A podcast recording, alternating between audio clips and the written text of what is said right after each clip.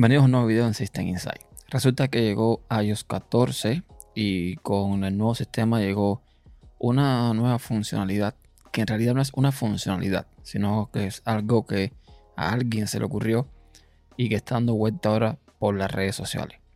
Y es que resulta que los usuarios están haciendo, digamos, eh, una especie de personalización que iOS en sí no permite, haciendo uso de los shortcuts y de los nuevos widgets que podemos poner ahora en eh, nuestra pantalla principal o en otras pantallas del sistema operativo. Esto ha causado en las redes mucho revuelo con opiniones encontradas. Hay quien encuentra eh, esta capacidad de cambiar la apariencia de alguna forma del iPhone, pues una aberración. Hay quien lo encuentra, pues bien, como una, digamos, casi como un derecho que tiene el usuario de poder modificar su teléfono. Y es que es cierto que Apple siempre ha dado esa imagen de, digamos, de dispositivo premium, con un diseño bien acabado, con una experiencia exquisita, etc. Pero también es cierto que el sistema operativo, en este caso iOS, es muy restrictivo a la hora de que el usuario lo ponga como quiere en cuanto a temas de iconos, tipografías, etc.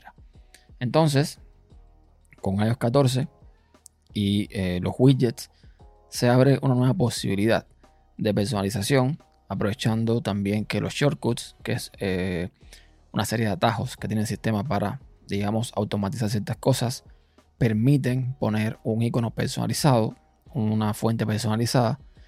Y bueno, en las redes sociales, sobre todo en Twitter, se han visto mm, verdaderas joyitas.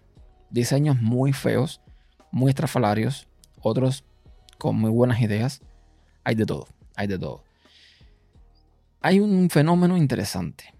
Y es que entre los detractores, por supuesto, usuarios de iPhone, eh, este tipo de usuarios que les gusta la experiencia de Apple tal y como viene, que no les gusta modificar nada. Uno de los argumentos que algunos han emitido es que, digamos que haciendo esto, pues eh, se pierde la esencia, que Apple podría quedar mal, porque imagínate que alguien vea ese diseño tan feo en un iPhone, y que de alguna forma, al poder personalizarlo mm, de, esta, de esta manera, que repito, no es una cosa que Apple haya puesto para eso, sino que alguien descubrió que haciendo esto se podía cambiar un poco la apariencia, pues mm, haciendo esto mm, de alguna forma perdían ese, no sé, ese prestigio o esa sensación de ser un producto eh, único, bien logrado. Mm, no sé, quizás incluso hay quien dice que pierde hasta el estatus. Y del estatus precisamente quiero hablar en este video. Porque parece que hay muchos usuarios que todavía no se han dado cuenta que Apple ya no es la compañía que te daba, entre muchas comillas, ese estatus, ese ser diferente, ese eh, yo puedo permitirme algo que tú no puedes, ese yo estoy por encima del resto. Ya Apple no es esa compañía. De hecho, lo estamos viendo a día a día con la bajada de precios de muchísimos productos. Porque Apple está en una situación ahora mismo en que es una compañía que vende servicios. Y los servicios necesitan usuarios.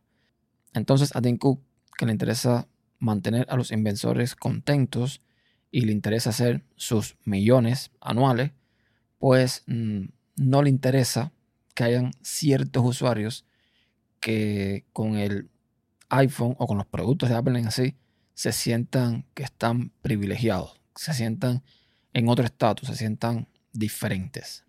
No, ya eso es lo que están buscando ellos.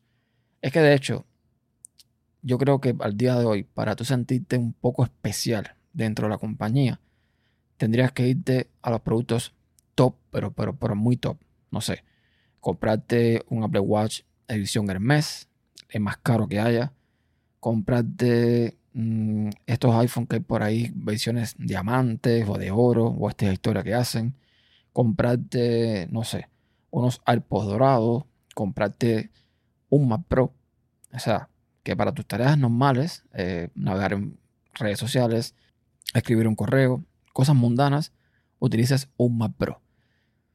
¿Y dónde está el tema aquí del estatus? O sea, no es que tú te compres eso, porque a lo mejor alguien, que suele pasar, que no tiene la posibilidad de hacerlo, lo hace, por una cuestión de aparentar. Pero cuando tú te compras un Mac Pro en su tope de gama, que cuesta 60 mil dólares, para cosas normales, como si fuese un Mac cualquiera, sin preocuparte en el precio, sin preocuparte en el costo, entonces tú tienes un estatus diferente. Pero si tú eres un usuario normal, como otro cualquiera, que se compre un iPhone 11 Pro Max de 512 GB, un MacBook, un Mac, un, par de AirPods, un Apple Watch, eso no te hace diferente. Eso no te hace, digamos, eh, especial entre el resto. Porque ya muchísima gente pueden acceder a esos productos de forma muy fácil. Sobre todo los teléfonos, que sabemos que hay compañías que mediante planes y mediante cosas por el estilo, pues te permiten acceder a ellos a un precio bastante bajo, por supuesto, bajo contrato.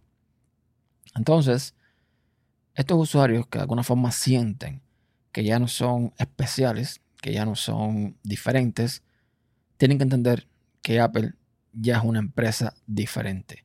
Ya Apple no es la empresa de Steve Jobs, que iba a un nicho en específico.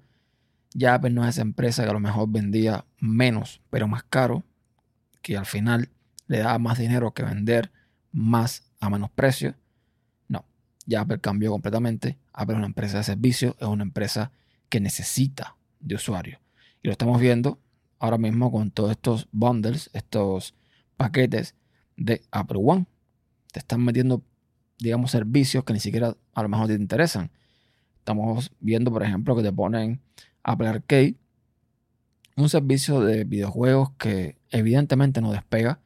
Y es normal que no despegue porque los títulos que tienen, sí, eh, puedes jugar un rato, puedes eh, tener un, un tiempo casual para estos juegos, pero Mm, no es el típico juego que atraiga personas como tal.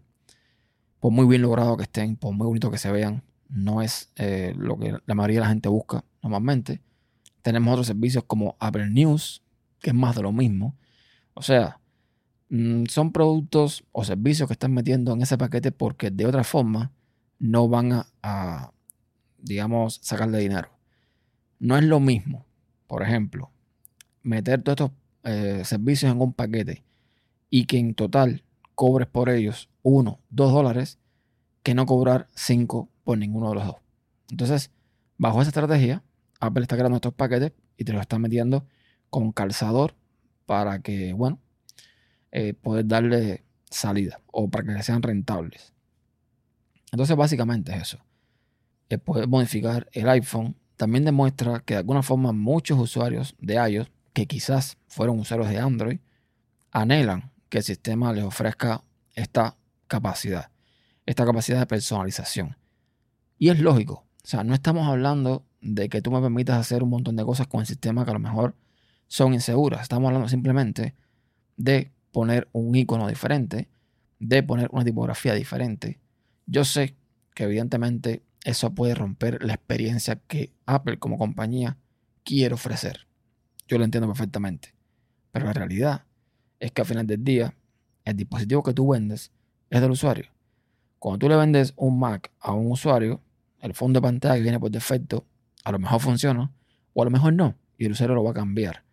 Entonces, cuando el usuario de cierta forma busca la vía para cambiar un poco el status quo, para cambiar un poco lo que viene por defecto, pues mm, algo ahí está fallando de alguna forma. Yo sé que mucha de esta gente que están haciendo esta especie de, reto, porque se ha vuelto como un reto, un challenger o algo así, pues mm, lo hacen a veces hasta por, por hacer el chiste, ¿no? Para ver quién hace el diseño más ocurrente y cosas por el estilo. Pero no deja de ser cierto que de alguna forma u de otra los usuarios están anhelando poder personalizar un poco más su dispositivo para al final sentirse un poco más cómodo con ellos. Entonces vamos a ver qué hace Apple en este caso. Esto está rodando, a lo mejor no les gusta la idea y te quitan la posibilidad en próximas versiones de poderle poner eh, un icono personalizado a shortcuts.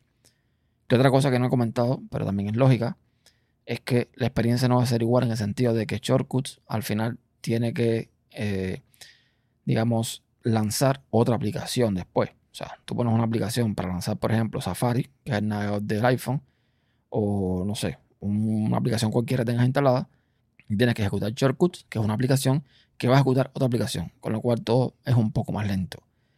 No es la experiencia ideal, definitivamente. Pero si los usuarios están llegando a eso para poder tener el iPhone de forma diferente, pues mm, es lo que hay. Entonces veremos qué hace Apple. Veremos si lo cambia, veremos si lo deja, veremos qué, qué medida toma al respecto. Yo ellos creo eh, o le doy la oportunidad a los usuarios de poder instalar temas.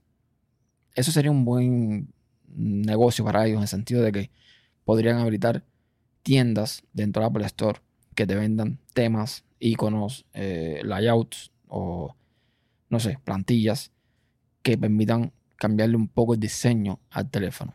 Y conociendo a los usuarios del iPhone, posiblemente muchos paguen por esto. Así que vamos a ver qué sucede. Así que nada, desen una vuelta por Twitter y busquen más estos diseños. Algunos están interesantes, repito, otros no tanto, pero es lo que hay. Hasta el próximo video.